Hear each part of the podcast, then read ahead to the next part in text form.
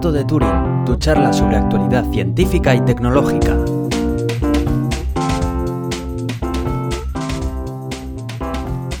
Bienvenidos al Gato de Turing. Yo soy Aitor Brazaola. Y yo soy Iván Eguía.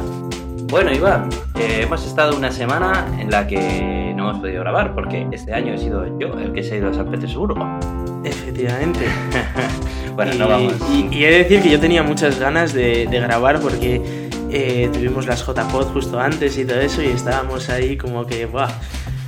Fue una motivada, la verdad, de las, lo de las JPod, que ahora vamos a hablar de ellas. Ya te digo, quiero hablar de eso. Bueno, esta vez no vamos a hablar de, de, San Petersburgo ni nada por el estilo, pues porque evidentemente ya hablamos de ello el año pasado y salvo ligeras diferencias, básicamente es el, el mismo viaje.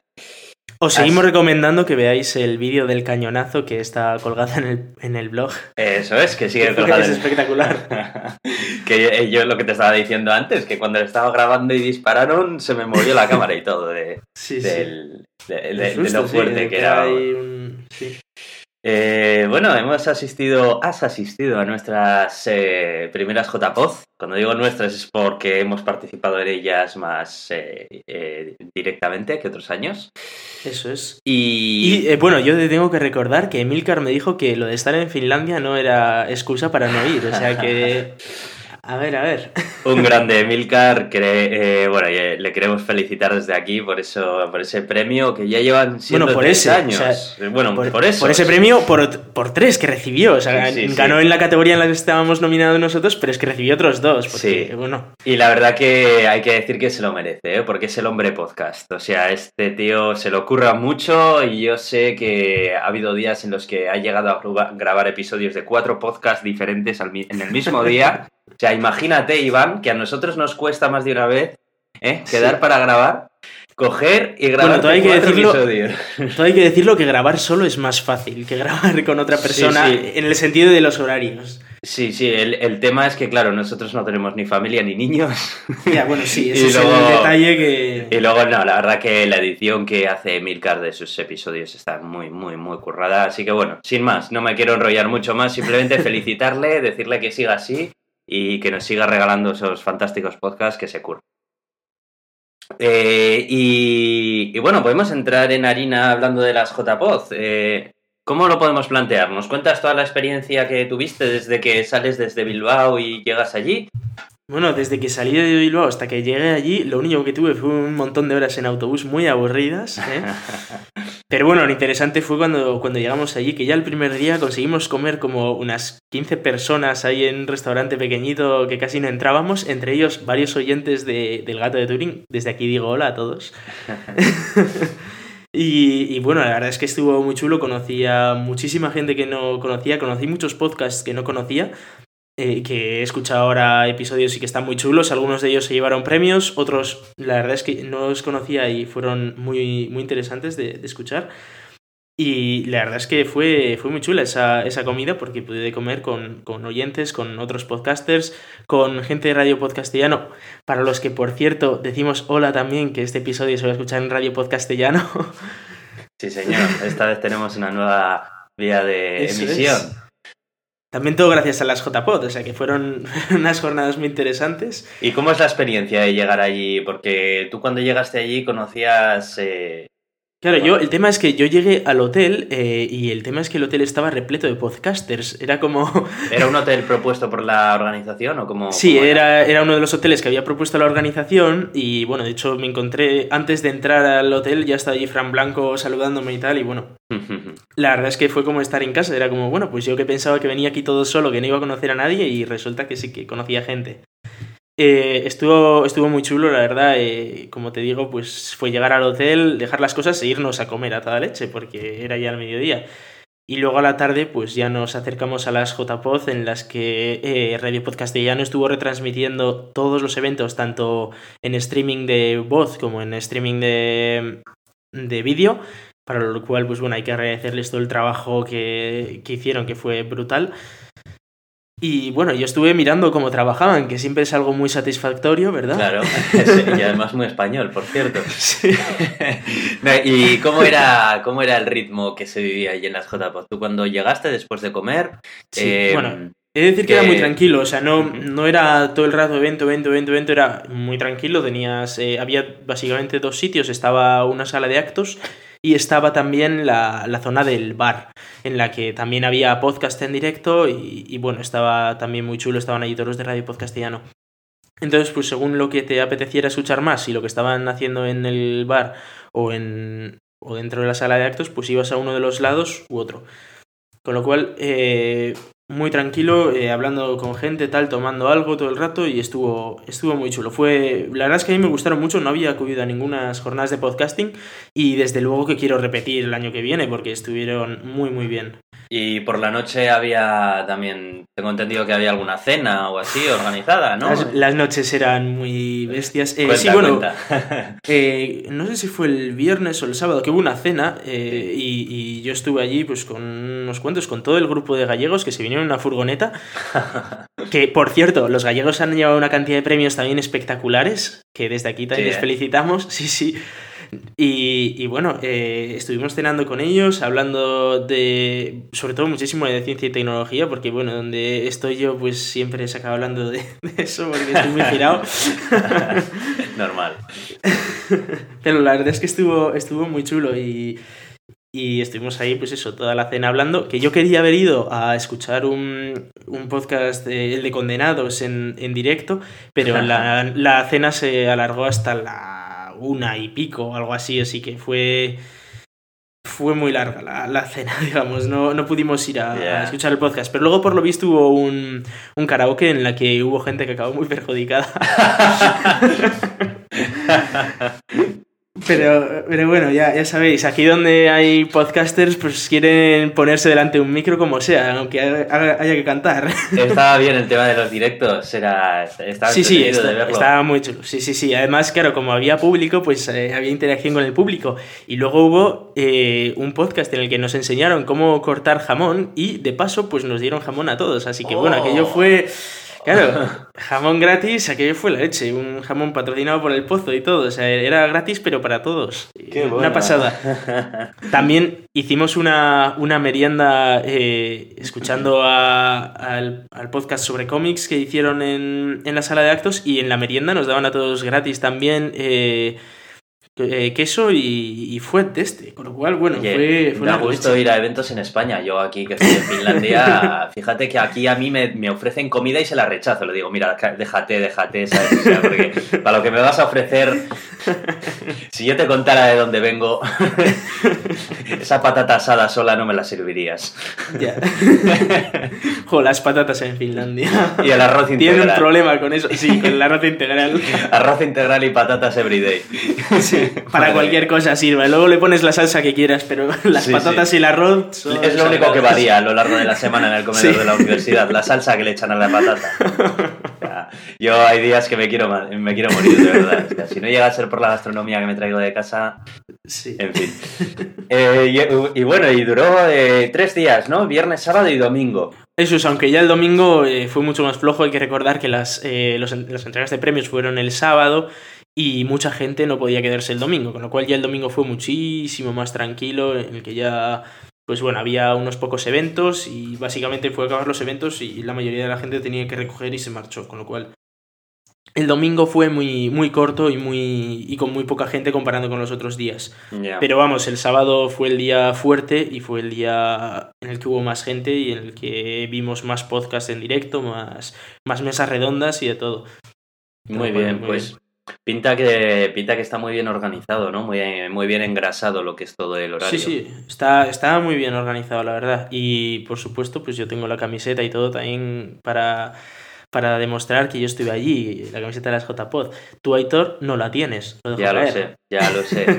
Pero bueno, el año que viene no voy a faltar a la cita. Eh, El año que viene va a ser en Málaga, si no me equivoco. Efectivamente, el año que viene va a ser en Málaga, con lo cual nos toca ir a Andalucía. A ver, Además, a ver qué me- fechas cae. Me encanta porque la verdad es que no he estado en Málaga todavía y Andalucía lo tengo muy poco explorado, así que fíjate. Pues, ¿sabes la ventaja de esto? Es que no va a ser en verano, porque va a ser como a finales de octubre, con lo cual vamos a vamos tener a un tiempo, eso es, no vamos a morirnos a 47 grados, lo cual es toda una ventaja si, si queremos ir a Málaga. Eso está muy bien, eso está muy bien.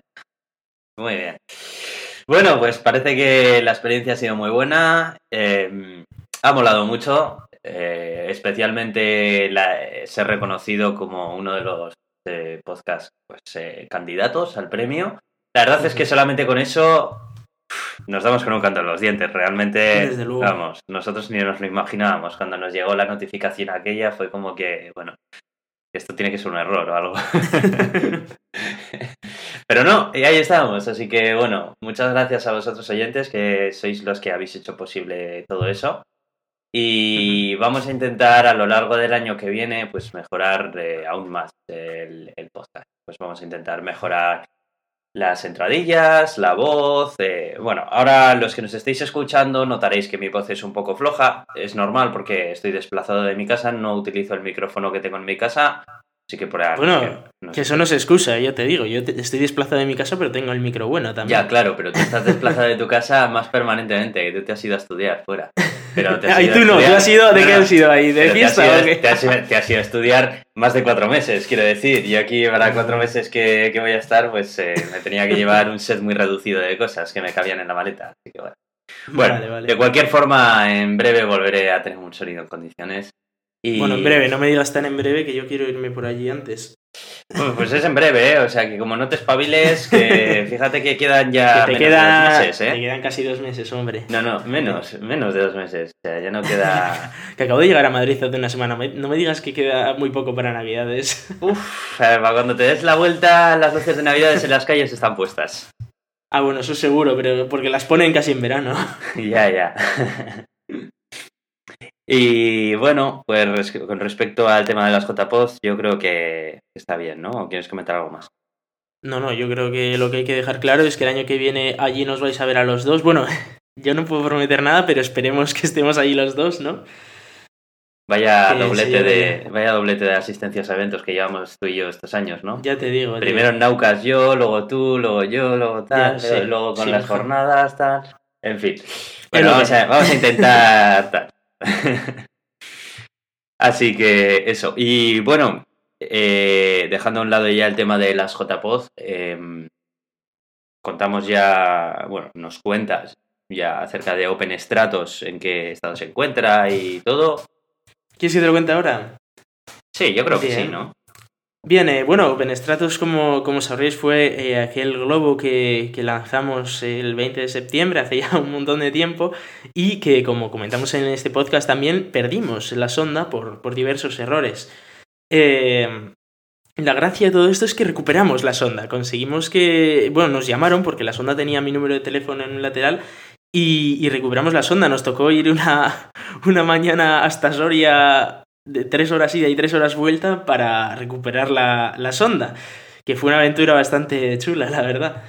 Y bueno, mm, conocimos a, a una gente estupenda que, que, eran los que habían recogido la sonda y los que gracias a ellos podemos saber exactamente todo lo que pasó y podemos anunciar que hoy mismo eh, ya está disponible la página web de OpenStratos con una galería completa de todas las fotos que, tuvimos ese día eh, en, el, en, el, lanzamiento de, todo el ascenso y, y, luego ya el descenso no, porque hubo los fallos que, que hubo.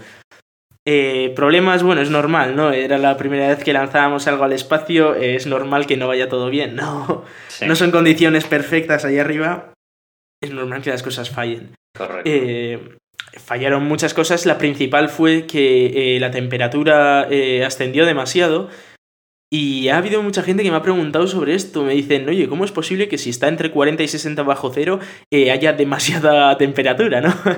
no tiene mucho sentido. Pero bueno, el sentido está en que eh, a pesar de que la temperatura sea muy baja, hay tan poco aire que no le da tiempo a refrigerarse. Y... Claro, y es por eso que subió muchísimo la temperatura. Eso para la siguiente versión estaría solucionado con un simple trozo de metal ahí, es un heatsink que se llama. Claro, eh, subió la temperatura de la CPU, ¿no? De la CPU, eso es. No, no, la temperatura de la sonda, eso es, sino la, temperatura de la CPU y de la GPU, que bueno, que están las dos en el mismo, en el mismo shock, digamos.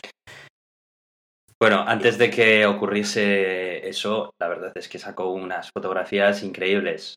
Yo, yo calificaría la, la misión de, de medio éxito, ¿eh? O sea. Eh, no, no, ha sido un rotundo éxito. Por eso, o sea, por eso te pero decir. rotundísimo éxito. ha Más, la ma- misión. más, sí, sí. más éxito que fracaso, por eso te Sí, quiero sí, de- decir. no, no, a ver, eh, el único objetivo de esta misión era recuperar la sonda y recuperar los datos. Y se han cumplido los dos objetivos, con un mes de retraso, pero se han cumplido los dos Eso objetivos. es. Bueno, yo cuando he, ha visto la- cuando he visto las fotografías he alucinado. Qué, qué bonito, qué bonito todas las imágenes que ha tomado. Bueno, yo la verdad que he, he alucinado. Y además saber que esas fotografías las ha tomado un aparato que has lanzado tú desde... Es que es es súper Sí. fuerte porque se ve la atmósfera de la Tierra y todo. Hombre, Se se, ve ve la curvatura de la Tierra también, ya cuando Qué está muy alto. Se ve, por ejemplo, que la luna es marrón en vez de ser blanca, por, que solo la vemos blanca por el efecto de la atmósfera, que en realidad es marrón. Eh, la verdad es que las imágenes son bastante chulas. eh, eh, de hecho, tenemos también fotogramas del descenso en el que se ve Soria, se veía Bilbao, Bilbao desde, desde Soria. Es impresionante esa imagen que se ve todo el océano. Vamos, un montón de kilómetros de océano, nubes en el océano, nubes que por cierto luego esa noche llovieron. Era espectacular la imagen y, nos. Vamos. Nos salían las lágrimas casi de ver esas imágenes, sobre todo porque pensábamos que no lo íbamos a recuperar. Qué pasada, ¿eh? es que son increíbles, son increíbles. A todo esto que-. Yo te quiero felicitar desde aquí. Muchísimas gracias. He de decir que a todo esto lo más importante para nosotros obviamente no eran las fotos, porque sí, son muy chulas, bueno, ni el vídeo, que eh, intentaremos publicarlo lo antes posible, lo que pasa es que son como dos horas y media de vídeo, tres, y, y es muchísimo trabajo procesarlo todo y cortarlo y poner todo el vídeo y tal, y, y bueno, eh, no es que andemos sobrados de tiempo. Eh, lo importante para nosotros eran los datos, era eh, saber qué es lo que había pasado, cómo había pasado, qué tipo de tasas de ascenso tenía, de descenso, eh, cómo, cómo afectaba el GPS, qué componentes funcionaban bien, mejor, si el software iba a funcionar bien, si tenía fallos, todo eso, eh, los datos los tenemos y he de decir que en general funcionó todo bastante bien. Hubo algún problemilla, pero en general funcionó todo bastante bien. Con lo cual, eh, tenemos datos muy chulos para una posible futura misión. Y aquí es donde yo quiero eh, explicar una cosa, y es que sí que es verdad que eh, en principio teníamos intención de lanzar en enero una nueva, una nueva misión a, otra vez a la estratosfera y esta vez ya con todo solucionado, pero eh, tenemos el problema de que todo el equipo, vamos, está, está ocupado y no, no tienen tiempo para trabajar en OpenStratos, con lo cual eh, no nos queda otra que retrasarlo. Bueno, y de momento eh, lo que el estado del proyecto lo hemos considerado parado por el hecho de que no hay tiempo para trabajar en él. Lo cual es una putada porque sí que será que nos apetecía mucho lanzar, pero es lo que hay, la, la universidad nos mata. Ya. Pero bueno. Bueno, pues eh, nos irás contando más novedades del, del proyecto, pero vamos. Eh, que- sí, bueno, en la, en la página web publicaremos dentro de poco eh, la crónica de lanzamiento, digamos, eh, en la que, bueno, explicamos cómo lo lanzamos, qué es lo que fue bien, qué es lo que fue mal, y de ser posible publicaremos ya el primer vídeo de, de lo que de la cámara on board, digamos, de lo que pasó en ese lanzamiento para ver para verlo con vuestros propios ojos como si estuvierais en la estratosfera, ¿no? Que estaría muy chulo, la verdad. Muy bien, yo quiero verlo, sí. Bueno, pues. eh, pues eso ha sido Penestratos. ¿Quieres comentar algo más? Eh, bueno, eh, quiero comentar que sobre esto me van a hacer una entrevista, me van a hacer una entrevista a Esteban, hola Esteban, que es un oyente nuestro, y, y que lo van, a, lo van a publicar por ahí, que ya os comentaremos también por el gato de Turing si queréis enteraros de, de algo más. Eh, claro, yo aquí lo que pasa es que no, no sé qué más te puedo contar más allá de que hemos recuperado la sonda, tío, esto es la leche. Y, y bueno, eso, si queréis podéis entrar en la página web de openstatus.org y ahí podéis ver las fotos, podéis ver eh, una explicación de, de qué es el proyecto y próximamente tendréis eh, un- una explicación de todo el lanzamiento y qué es lo que pasó. Resumiendo, pues lo que he dicho antes, subió mucho la temperatura y perdimos la sonda precisamente por ese ascenso de, de temperatura. Por eso y porque hubo un problemilla con el GPS y es que nos lo vendieron un poco mal. Nos, nos dijeron que funcionaba a más de 30.000 metros, pero luego nos dijeron que Estados Unidos capaba algunos de ellos y el nuestro resultó estar capado. Con lo cual, Sí, es que, es que, Estados Unidos considera que cualquier cosa que sube por encima de, no sé si eran 15.000 metros o una cosa así, es un misil teledirigido contra ellos. Entonces, claro, eh, no pueden permitirlo. Joder, alucino, tío, con ese tipo de limitaciones. Sí. No, pero ya hemos contactado con unos proveedores que proveen eh, GPS para globos estratosféricos y que eh, efectivamente ya nos han avisado de que hasta 50.000 metros funciona y nosotros nuestra altura objetivo no llega a los 40.000, con lo cual no debería haber ningún problema para futuros lanzamientos. Vaya, bien, bien. no sabía yo ese Yo, a ver, si Estados Unidos me está escuchando, de verdad que no es un misil teledirigido. O sea, vamos, lanzar un misil teledirigido a 2 metros por segundo puede tardar como dos semanas en llegar hasta allí y yo creo que, con su tecnología serían capaces de desviarlo, ¿eh? Pero vamos. Sobre todo porque es reflectante a radar y todo, o sea, es... sí, sí. En fin, bueno, pues... Eh, pues nada, podemos hablar de ya de tecnología, que tenemos aquí unas cuantas cositas que están chulas. Sí, sí, vamos a hablar de tecnología. Muy bien, venga.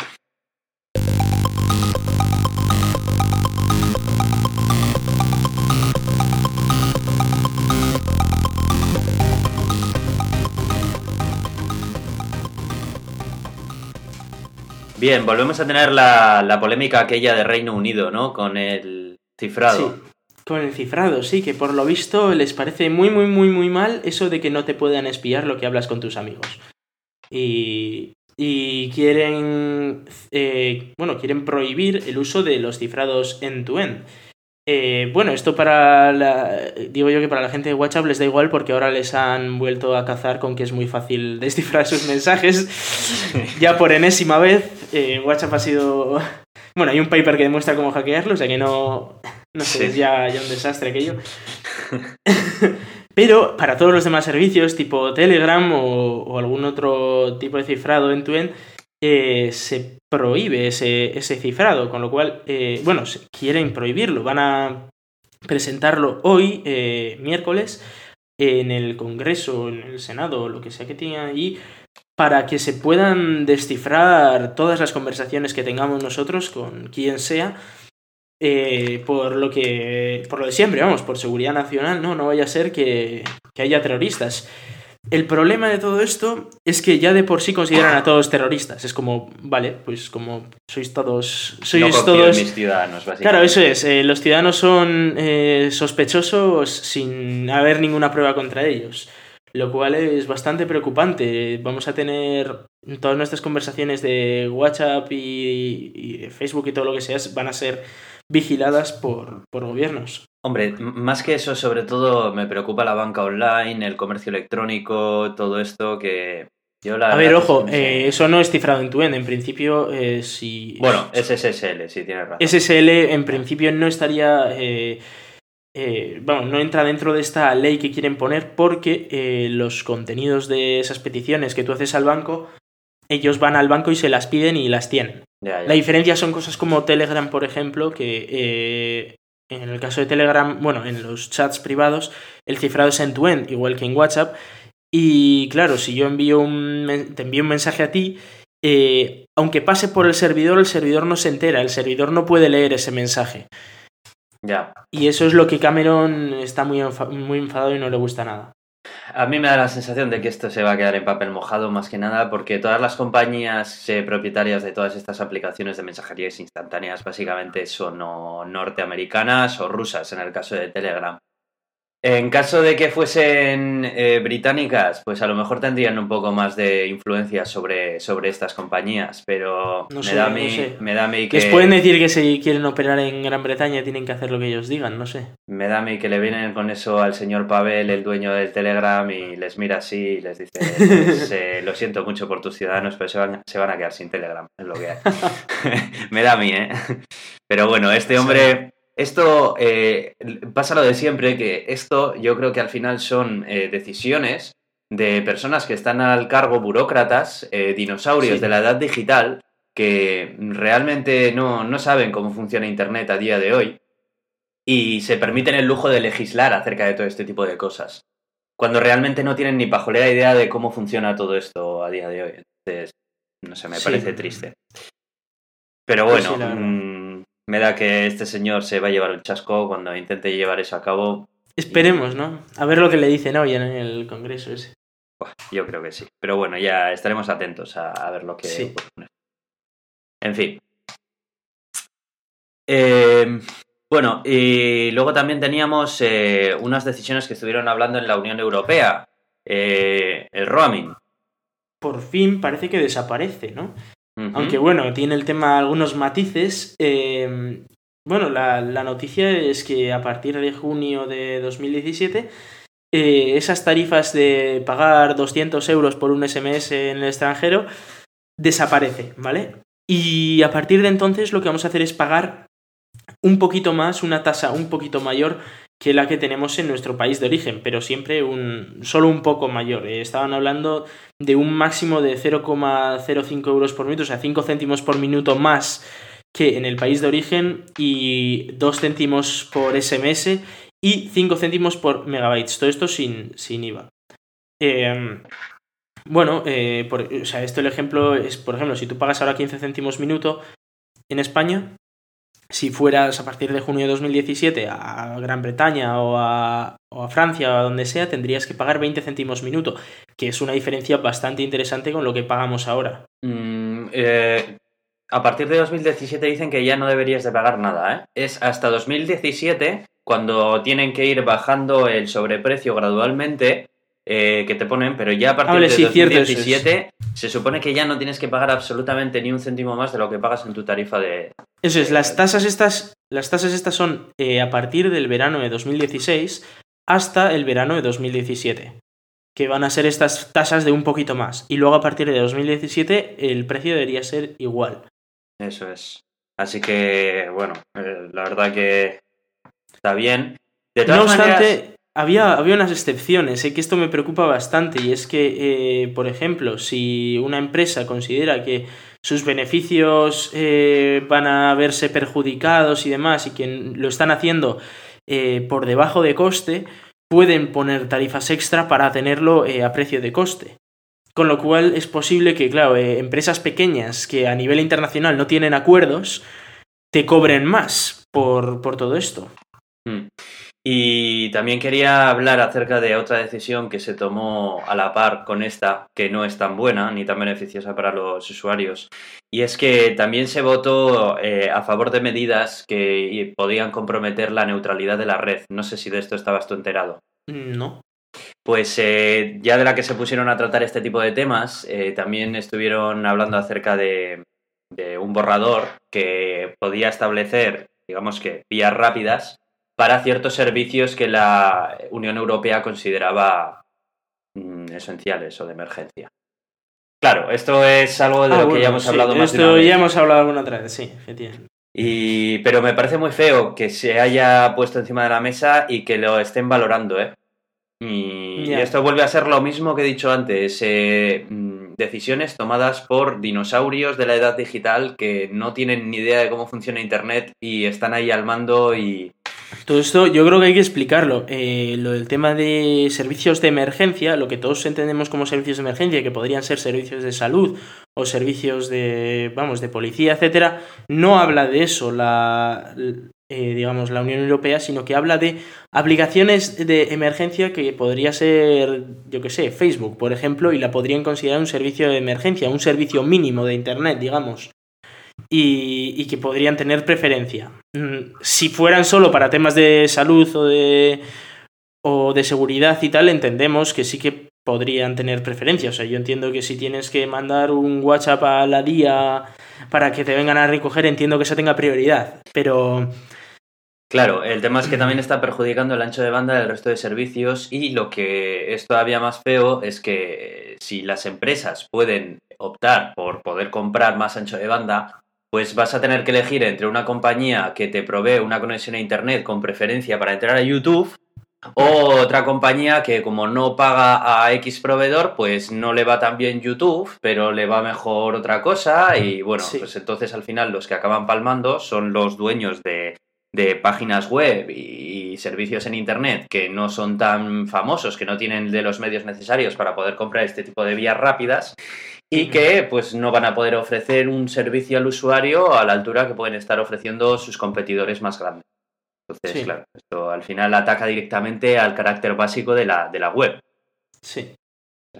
en fin, entonces, bueno, estaremos también atentos a, ver, a más noticias acerca de esto. Sí, y sobre más decisiones europeas hablamos.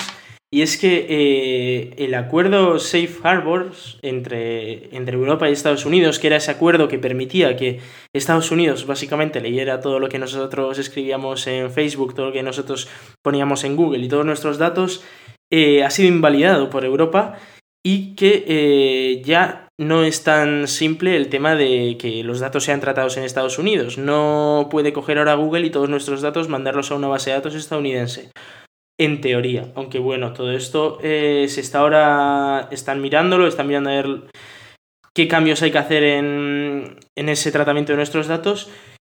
Y eh, no, no, es que las empresas tengan, eh, digamos, impedimentos para tratar nuestros datos, eso es tema de privacidad y demás, sino que eh, no es trivial el tema de que lo envíen a Estados Unidos y que luego en Estados Unidos se lo puedan dar, por ejemplo, al gobierno estadounidense, para si se lo pide, pues por lo que sea. Yo me, estoy, me acuerdo cuando con este tipo de cosas de, que hay gente que no necesita de estos acuerdos para proteger sus datos, que directamente tienen compartido el perfil de ah, bueno, en público y todo en público de personas esto. Pero bueno, no deja de ser interesante y está bien que, que se metan un poco con esto, porque joder, es hmm. que empieza a ser ya ese, la preocupación del siglo XXI, ¿no? La privacidad. O al menos los que nos preocupamos por ella, porque bueno, hay personas que no consideran la privacidad como algo importante. Sí, ¿no? La, gente dice como, va, pero si yo no, si yo no hago nada, si no busco cosas raras en internet, digo, hombre, no ese es el tema de, la privacidad. O sea, es lo único que tienes. Y si encima lo regalas, pues eh, estamos buenos, ¿sabes? O sea. Se, se, cree que todas estas decisiones vienen a cuenta de lo que soltó Edward Snowden en su día, de todo el tema de Prism y todo esto. Sí, que, está claro. que el tema de Snowden también ahora está para cogerlo con, vamos, con pinzas, porque eh, Europa le ha ofrecido asilo a, a Snowden eh, pero eso sí, eh, lo hace como recomendación a los países miembros, es decir, puede entrar en Europa, pero los países dentro de la Unión Europea son los que deciden si entran en su país o no, con lo cual es un poco raro, porque si todos los países de la Unión Europea dicen que no entra, por mucho que Europa como tal diga que entre, pues no puede entrar, pero bueno, esa es la gracia, ¿no? Que bueno, Europa le, ha, le, le deja entrar en, eh, en Europa, digamos a Edward Snowden y, Estados Unidos ha picado, claro. Sí, claro. Pero bueno, he de decir que Edward Snowden ahora empieza a tener bastante más crédito a nivel estadounidense. ¿eh? Eh, hay mucha gente que está apoyándole ya a nivel estadounidense. yo llegué a leer un tuit de Neil deGrasse Tyson llamándole héroe a, Edward Snowden, con lo cual eh, hay mucha gente que le apoya dentro del propio Estados Unidos por lo que ha hecho por demostrar cómo el gobierno en muchas ocasiones es más enemigo que, los terroristas. Sí, hace poco se creó la cuenta de Twitter y tuvieron una conversación larga de tweets en el de Tyson y él. Y bueno, no tenía desperdicio. Sí, la verdad es que sí, estuvo muy chulo. Bueno, y mm, también queremos hablar de eh, tema de jailbreak, ¿no? Porque esto al fin y al cabo es jailbreak. Sí, eh, sí, sí, de hecho hablaba, eh, es una de las cosas que entran dentro de la nueva ley estadounidense, la eh, Digital Millennium Copyright Act, esta famosa que nos pega a todos cada vez que queremos ver una serie o lo que sea. Y bueno, ahora resulta que han conseguido sacar una, una medida que, que, ha mejorado la actual protección. Y es que em, a día de hoy en Estados Unidos es legal que tú hagas jailbreak a tu teléfono, que le quites eh, la protección, digamos, de... Em, lo puedas liberar, lo puedas hacer todo lo que quieras en tu teléfono, le metas una ROM y lo que sea, legalmente. Y que gracias a eso, pues muchas ROMs pueden estar tranquilas, digamos. Eh, básicamente se basa esta ley en que si tú compras el teléfono, Tú estás comprando el hardware, compras el teléfono, es tuyo, tu teléfono, haces con tu teléfono lo que te dé la gana a ti, ¿vale? No es, no me parece una locura tampoco el pensar que si yo me compro un teléfono puedo hacer con mi teléfono lo que yo quiera, como si quiero tirarlo al váter, ¿vale? Es mi teléfono. Hmm. Y de esa manera eh, permiten eso. Pero más allá de eso, esta nueva ley lo que permite es que eh, si tú, por ejemplo, te compras una película, puedes hacer eh, un ripeo de esa película y puedes usar eh, fragmentos de esa película para eh, hacer uso no, comercial de, esos fragmentos. Es decir, puedes coger un trozo de esa película y yo qué sé, pues hacer un montaje, lo que sea, y, usarlos de manera no comercial legalmente. Con lo cual, eh, eso es bastante chulo. Pero es a partir de dos años, creo, ¿no? Desde la adquisición o... a tanto ya no, no llego. Tengo, que, tengo que mirarlo, pero creo que es eh, un acuerdo que tienen que ir solicitando las compañías de dos años en dos años, creo. Ah, no, así, ojo, eh, es la ley la que hay que renovarla cada dos años. Sí, pero, pero, pero el tema es de que si tú te compras una peli, puedes ripearla ya de la misma que te compras. O sea, no es que tengas que esperar dos años, sino que la ley hay que renovarla dentro de dos años para saber si hay que cambiarla, eh, dar más libertades o menos libertades dependiendo de cómo usemos la ley. Vamos. Bueno, esto está bien porque a mí ya me ha llegado a ocurrir que he subido a YouTube en forma privada, incluso ni siquiera pública, ¿eh? Fíjate, en privada para compartir un vídeo de unas vacaciones. Tú fíjate qué, absurdez, en vez de tener que andar con DVDs en pleno 2015. Sí, ¿verdad? no sé pues, qué me recuerda. En mi, en mi vídeo, pues yo había puesto de, de banda sonora diferentes temas comerciales. Tampoco, como, era un como era algo para nosotros, tampoco lo pensé, ¿no? Pues recibí un strike de YouTube por, por poner... Yo alucinaba, yo decía, no me lo puedo creer, o sea, si ni siquiera lo he compartido en modo público, nadie más lo puede ver que las personas a las que se lo he enviado. Sí, porque resulta que deben de tener algún tipo de algoritmo que detecta música protegida por copyright en los vídeos que subes a YouTube. Y incluso si no lo estás compartiendo públicamente, recibes automáticamente un strike de la compañía, de la productora directamente, de la música que has, que has colocado en ese vídeo. Pues sí. Eso es de verdad una tontería, sinceramente. Me parece absurdo porque, vamos a ver, señores, o sea, además yo soy de comprar la música, y la mayor parte de la música, yo me diría que el 90% de la música que tengo en mi biblioteca de iTunes está comprada en iTunes y me parece absurdo que no la puedo utilizar para un vídeo de las vacaciones, señores, o sea, estamos locos. es que, en fin, pero bueno, eh, está bien, está bien que este tipo de leyes empiecen a meterse con eso. Sería la leche que eso ocurriera también en Europa, ¿eh? No, no, que bueno, esto ya, bueno, ocurre por las leyes norteamericanas, claro, que al fin y al cabo es las que afectan a YouTube. Sí, sí, no, pero me refiero a que sería la leche que una ley como estas estuviera en Europa también para que eh, música y demás creada en Europa eh, pudiera ser también modificada y demás. Porque esto hay que recordar que esta ley solo afecta a contenidos creados en Estados Unidos. Sí, bueno, aquí tenemos las GAE también ahí en fin, vamos a hablar de otra cosa porque se me va a subir el calor. Siempre que hablo de la SAE al final acabo discutiendo. Así que venga, vamos a hablar del siguiente tema que tenemos aquí. Eh, bueno, los vamos a acabar autoconsumo energético. a ver, ¿qué ocurre aquí con el autoconsumo energético? Porque llevo leyendo muchas noticias acerca de esto, pero como he estado un poco out estos días, pues no me he enterado bien. Bueno, esto deben de estar liándolo otra vez, ¿no? Sí, eh, he de decir que, eh, bueno, esto tiene, tiene ya un, tiempo, digamos, pero eh, la noticia tiene tela. resulta que, bueno, como sabréis todos, si queréis podéis poner un panel solar en casa y ahorraros parte de la factura de la luz, porque generáis electricidad. Bien, hasta ahí todo es guay, pero ahora empezamos con la legislación de todas estas cosas. Y el tema es que ya no solo tienes que pagar el panel solar, digamos, para tener electricidad de esta.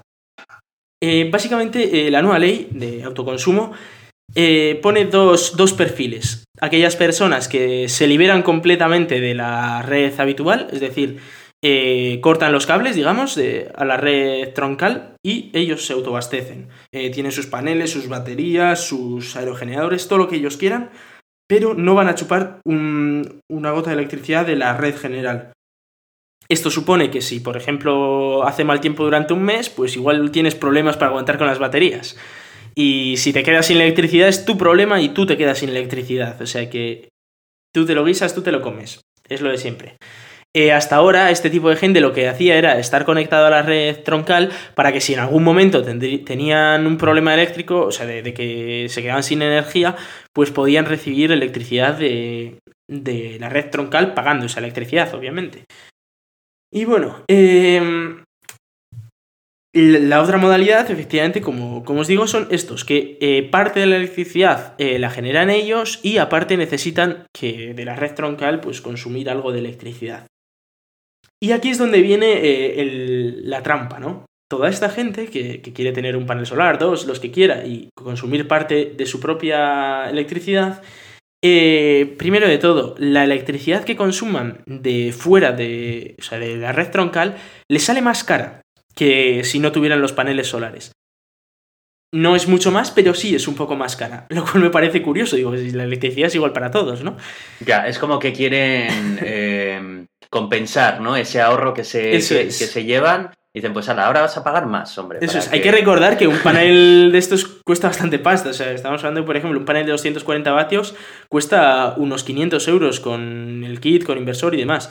Eh, que es bastante. Es bastante pasta como para tomártelo a la ligera. Pero más allá de esto, eh, que dices, bueno, pues pago un poco más por la electricidad, pues pongo más paneles solares o lo que sea. Eh, el tema está en que si, por ejemplo, a ti te sobra energía, digamos, eh, yo que sé, hoy hace un día con mucho sol y tus baterías se han llenado ya y no puedes seguir, o sea, igual estás fuera de casa y no puedes usar esa electricidad. Tienes que verterla a, la red eléctrica gratuitamente. No puedes cobrar por la energía que viertes a la, vamos, a la red eléctrica troncal. Lo cual me parece un poco absurdo, es decir, o sea, a mí me estáis cobrando de más y yo no puedo cobraros a vosotros por la electricidad que yo produzco. Pues no, es tal cual. Tú, si generas de más, algo, algo de electricidad de más, la tienes que dar gratuitamente. Eh, efectivamente, es, un abuso bastante, bastante chulo, pero no queda aquí. Ojo, no queda aquí. Eh, porque si además encima de paneles tienes baterías, tienes que pagar un peaje extra para que tengas eh, acceso a la red troncal. Es decir, ya no, no, no es solo el hecho de que pagas, eh, digamos, eh, esos centimillos de más por la electricidad, sino que encima pagas un peaje por tener acceso a la red. Si tienes baterías.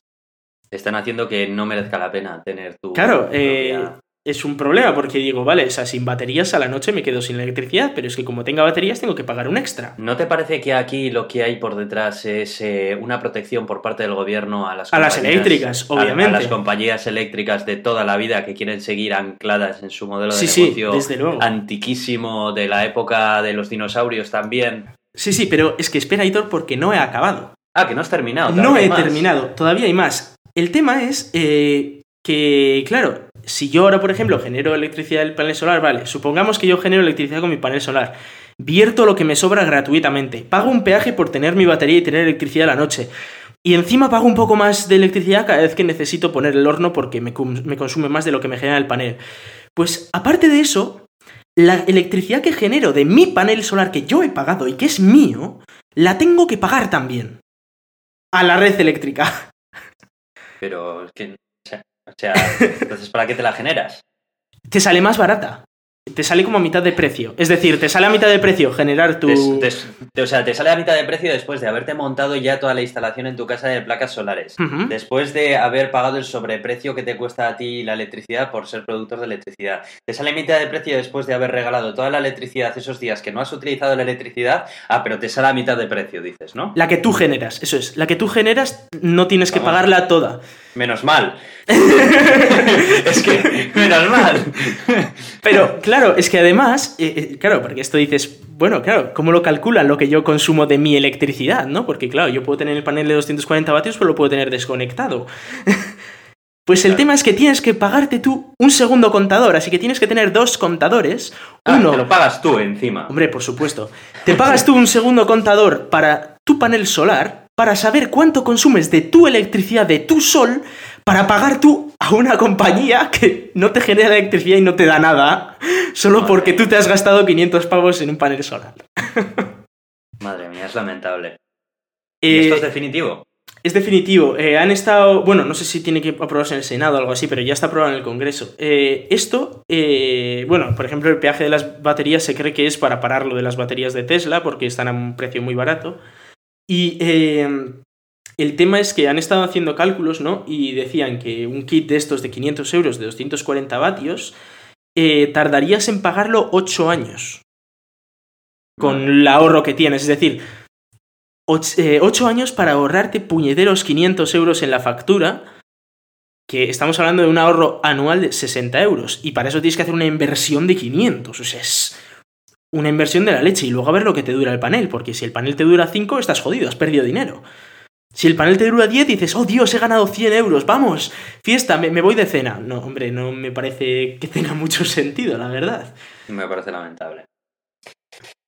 En fin, es un abuso más. eh, y, y es que a mí todo me viene de lo mismo. Me viene de, pues eso, de, de, de- de personas que están detrás de todo esto, que no se saben adaptar a los nuevos tiempos, a las nuevas tecnologías y a las nuevas formas que tiene el mundo de mm, generar electricidad, de comunicarse a través de Internet y demás, y que se siguen aferrando a una industria eh, caduca, vieja, y, y pues ahí están. A mí, sinceramente, esto me parece, me parece clarísimo que son las empresas eléctricas que le Sí, habrán sí. dicho al ministro de turno, le dicen, oye, o haces esto así o cuando salgas no tienes trabajo.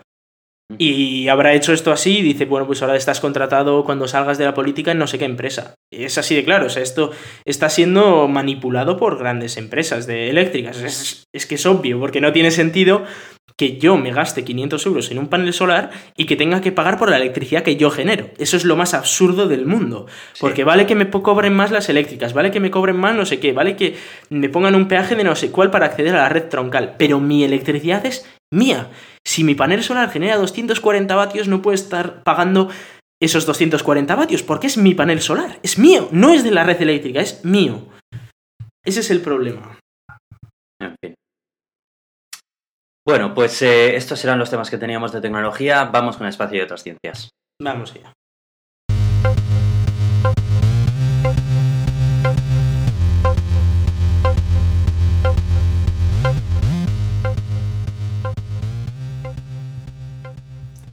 Bueno, pues empezamos con Plutón. Y es que, bueno, esta luna, o sea, este planeta o planeta enano nos lleva dando sorpresas desde allá por junio, ¿no? O julio.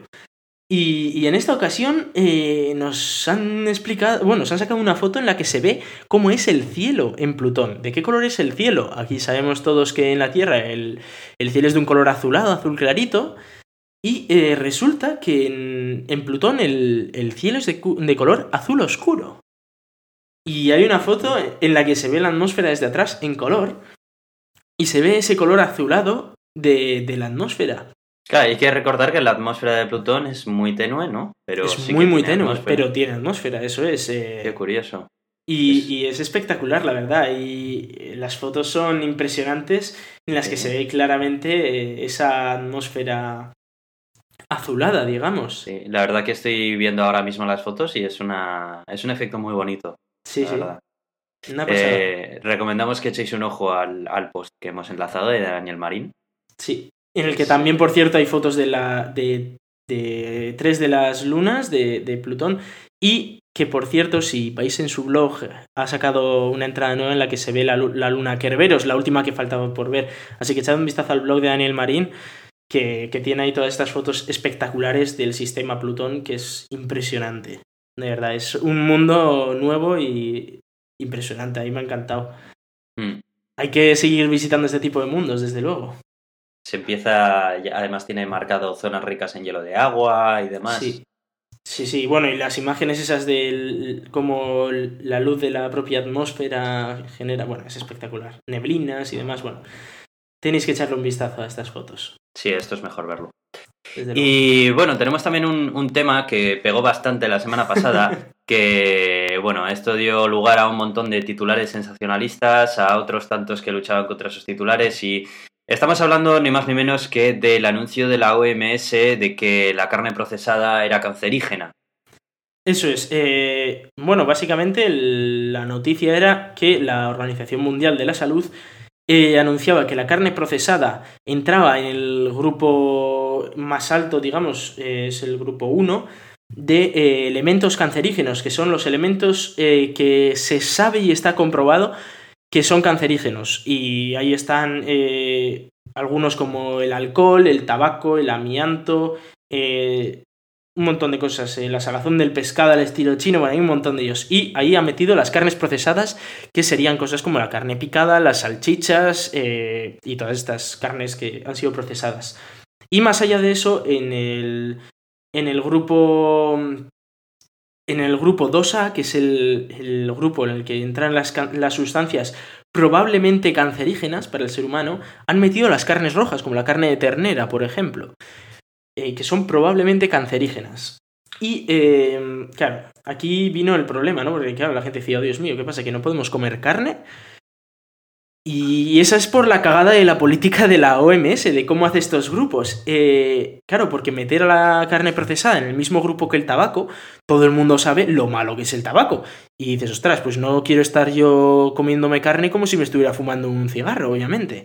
Claro, es que estamos comparándolo en una escala bastante alta. El tema es que eh, estos grupos no se hacen eh, respecto a lo malos que son esos productos. No, no, significa que el tabaco sea igual de malo que la carne, sino que se sabe que ambos son perjudiciales. Eh, claro, el problema está en que, por ejemplo, explicaban, en cuanto a las carnes procesadas, en un grupo de 500 personas, ¿vale? Si un. Si. Vamos a hacer dos grupos de 500 personas. Si uno de los grupos eh, estuviera tomando carnes procesadas prácticamente a diario y, y comiera un montón de carnes procesadas, y en el otro grupo no nadie comiera carnes procesadas, la diferencia sería que en una en la que no comen carnes procesadas habría 28 personas con cáncer en toda, la, en toda una vida, ¿vale? Y en, la, y en la otra habría 33, 5 personas más, ¿vale? Que no es una locura, que dices, bueno, más o menos. Pero se puede también adolecer a otros factores. Eh, eh, hablando solo de este factor, ¿vale? Ajá. De media, dices, vale, pero no es exagerado, es decir, no cambia. Estamos hablando de que. Sí, eh, es, un porcentaje muy pequeño. Es un porcentaje muy pequeño. yo estoy seguro, es, es muy difícil aislar solamente la consecuencia de, de que haya sido porque hayan estado comiendo carne roja. Sí, bueno, pero en este caso, por ejemplo, eh, no lo de la carne roja, pero sí lo de las carnes procesadas sí que se ha podido aislar. Y, es eso, es un 18% más de probabilidades de tener cáncer si comes exceso de carne procesada. Eh, que no es una locura, estamos hablando de comer, eh, por ejemplo, dos salchichas diarias. Ese es el exceso que ellos consideran para ese 18% extra de probabilidades de tener cáncer. Lo que pasa es que estamos hablando de que, por ejemplo, el tabaco es 20.000 veces más cancerígeno. ¿Vale? Y está en el mismo grupo. ¿Por qué? Porque las dos se sabe que son cancerígenas, pero la diferencia entre lo cancerígeno que es uno y lo cancerígeno que es otro es brutal. O sea, no dejéis de comer carne, por favor. O sea, la carne está muy rica y hay que seguir comiéndola. No os comáis 50 salchichas diarias porque eso es malo, pero ya no solo por el cáncer, es que os va a entrar una, una úlcera en el estómago. En realidad, resumiendo, resumiendo el kit de la cuestión, es que se, ha interpretado como que el que la OMS lo, lo coloque en la misma escala que otros agentes más cancerígenos como el tabaco y demás, eh, y mm. que muchas personas, muchos medios han interpretado que esto se refiere al nivel de, sí, de la toxicidad del cáncer. Eso es, y no es así. Eh, entonces ahí viene la confusión, ¿no? bueno. Hay que recordar que eh, analizaron 840 sustancias y de esas 840 solo una se descartó de provocar cáncer, que era una, eh, una molécula fundamental para la fabricación del nylon, o sea que vamos, que prácticamente si nos ponemos así, prácticamente todo es cancerígeno en mayor o menor medida, pero hay que recordar que hay cosas como la radiación ultravioleta del sol y tal, que es más cancerígena que, por ejemplo, comer carne, ¿vale? A pesar de estar en un grupo inferior, está en el 2A, la radiación ultravioleta, en vez de en el grupo 1, pero eh, es más cancerígena, o sea... Sí. Ese es el tema. Lo que pasa es que quizás no hay tantas evidencias como en el otro, pero es más cancerígena. Entonces, eh, lo de los grupos no les hagáis ni puñetero caso porque no sirven para nada. Mirad. es, más confuso que otra sí, es más confuso. Y se está hablando de que deberían cambiar esos grupos, de que deberían hacer grupos dependiendo de lo malos que son los alimentos o los, las sustancias en vez de, eh, de las probabilidades que tiene, o sea, en vez de, de, las pruebas que hay para saber si son cancerígenas o no. Pues sí. Bueno, y tenemos nuestra última noticia ya de la sección de ciencia. Que... Sí, vamos a hablar de extraterrestres, ¿no, Hitor? Sí, eso es, que no hay nada más que. No hay nada que nos guste más en este podcast que hablar de, extraterrestres, pseudociencias y fantasmas. Así que adelante. Hoy tocan extraterrestres. Vamos a hablar de la estrella KIC 8462852.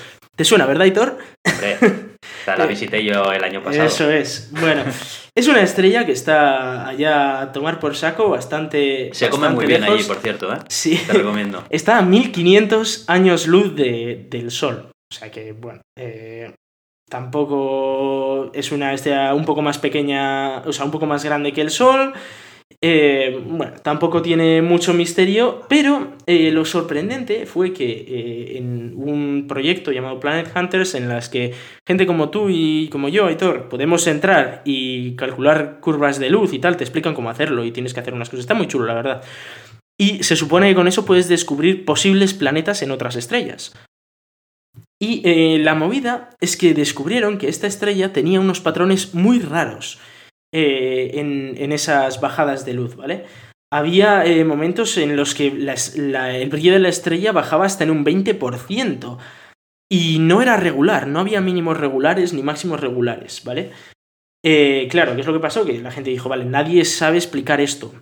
Y hubo un paper en el que intentaron explicar, hicieron un análisis completo de todo esto y bueno, pues propusieron un montón de, posibles causas, ¿vale? Entre ellas la más probable es que haya eh, cometas que hayan impactado... Eh, o sea, una de las opciones era que la estrella no fuera eh, tan vieja como se cree, pero eso está casi descartado porque por la composición se sabe que es muy vieja y debería ser estable. Con lo cual, la otra opción era que hace unos pocos años habría habido un impacto de, dos cometas y habría surgido un campo de escombros, ¿vale? Eh, y que casualmente Kepler, el telescopio, lo había pillado. Pues casualidades de la vida, pues lo, ves, ¿vale? Porque se considera que Kepler lo que hace es un análisis estadístico, que dice, miro un millón de planetas a ver qué pasa, ¿vale? Pero te puede tocar que casualidad en uno esté pasando algo raro, que haya ocurrido un impacto, lo que sea, y que veas cosas raras. Eso es lo más probable, ¿vale? Impacto entre dos cometas. Lo que pasa. Pero ¿a quién le importa lo más probable? Claro. Cuando podemos eso Es. Aliens. claro, eh, hablaban dentro del artículo de que como eh, no está comprobado lo que es y que necesitaban eh, analizarlo mejor desde tierra y demás, que es lo lógico, ¿vale? Y entre las posibles causas que no se podían descartar al 100% estaba lo que se llama una esfera de Dyson. Eh, una esfera de Dyson es una, eh, una, estructura teórica de una civilización muy, muy, muy avanzada en la que eh, generan una, digamos, como una estructura alrededor del Sol para aprovechar toda la energía del Sol, ¿vale? Esto es la estrella de la muerte. Pero más a lo bestia, porque estaría cubriendo todo el Sol, ¿vale?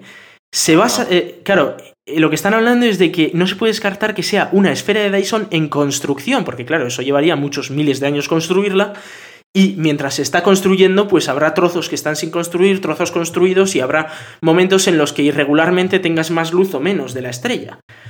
Y eh, hablaban de que era, no se podía descartar, pero que era una posibilidad muy, muy, muy, muy, muy remota, que vamos, que ponernos a pensar ahora que hay unos alienígenas tan avanzados que han construido una esfera de Dyson alrededor de su estrella o que están construyendo es una girada, sinceramente. ¿Estás diciendo en serio de que esa locura tiene nombre propio? Sí, tiene nombre propio, efectivamente.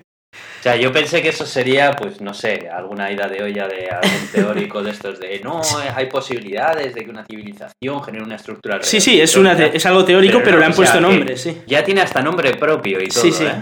Sí, sí, ah, sí. Muy bien, muy bien. Eso es. Sí. Junto con los sables láser y las pistolas de Blast. No, bueno, lo que pasa es que los sables láser son menos probables que estos. o sea, sí. Vamos, si empezamos ya a ponerle nombres propios, idas de ollas, eh, eh, salidas de la mente antropomórfica del ser humano. No, a ver, pero bueno, eh, está, está chulo pensar en. a ver, este tío lo que dijo es cómo aprovechar al máximo la energía producida por una estrella. Y dice, pues construimos una estructura que cubra toda la estrella y. La empaquetamos. La empaquetamos, eso es. Y, el tío se debía llamar Dyson y dijo, pues esfera de Dyson, porque es una esfera. Ah. Y eh, a cuenta de eso decían, claro, no se puede descartar al 100%, que es lo que ha pasado. Todos los medios sensacionalistas han dicho que en un paper publicado en una revista súper prestigiosa, han dicho que igual los aliens están construyendo una esfera de Dyson. Y dices, hombre, a ver, lo que han dicho es que no se puede descartar al 100%, pero que es casi imposible que sea eso, que lo más probable es otras cosas. Hay, hay como una lista de 10 cosas que son más probables que eso. O sea que eh, no, no están construyendo los aliens una esfera de Dyson.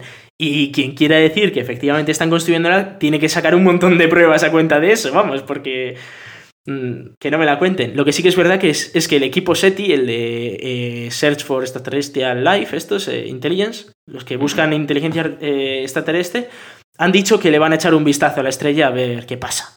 A ver si, hombre, porque si ahora empezamos a ver que están poniendo la tele y tal, pues obviamente sí que podemos estar hablando de algo chulo. Pero bueno, que de momento nada de eso es verdad, ¿vale? No, no hemos descubierto extraterrestres creando esferas alrededor de sus estrellas, no. Oye, eh, se me está ocurriendo que esto empieza a parecerse un poco a la sección de Gámez, ¿eh? Ah, que sí, eh, eh, empieza a ser esto como la sección de Gámez en... A lo mejor hay que hablar con él. A lo mejor hay que hablar con él. Mira, eso estaría bien. Pues sí, pues sí, la verdad es que vaya tela. Aquí eh, me, me parece súper sorprendente que cada vez que la ciencia dijo, dice, "Mm, esto no lo sabemos explicar, necesitamos es- analizarlo mejor, siempre sale alguno diciendo, "Mm, entonces tienen que ser aliens. Y dices, a ver, no, simplemente no lo sabemos explicar. Si supiéramos que son aliens, diríamos, "Ah, pues esto se explica porque son aliens, pero... El día, el día que de verdad sean aliens van a venir todos y van a decir, ¿veis? Os lo dije. Ya. Os lo dije. Y dices, sí, como el millón de veces Sí, anteriores eso también es. nos lo dijiste. En fin. Vaya tela. Bueno, Bueno, pues eh, este ha sido el gato de Turín de hoy, no, no tenemos más y, y nada más. eh, vamos a ir diciendo los métodos de contacto y es que vamos a estar en Euska Digital los jueves a las 7 de la tarde, los domingos nos podéis escuchar a la misma hora en una repetición. Luego hay que recordar que estamos también en Radio Podcastellano, pero como ya sabréis los que escucháis Radio Podcastellano, ahí no hay horarios, ahí aparecemos cuando nos toque, así que nos puede tocar a cualquier hora. Pero bueno, yo os recomiendo estar escuchándola todo el rato, si queréis saber si salimos. Sí, sí. Os aseguro que salimos en algún momento. ¿eh? Y, y nada más, nuestro Twitter es arroba el gato de Turín, nuestro email elgato de Turín arroba gmail.com, nos podéis contactar en Facebook, eh, suscribiros en iTunes y valorarnos y en iVoox también. Y yo soy... Sí, perdona, ¿ibas a decir algo? No, no, no. Vale, yo soy Aitor, arroba cronosnhz en Twitter. Y yo soy Iván, arroba Razican en Twitter. Pues un saludo y hasta la semana que viene.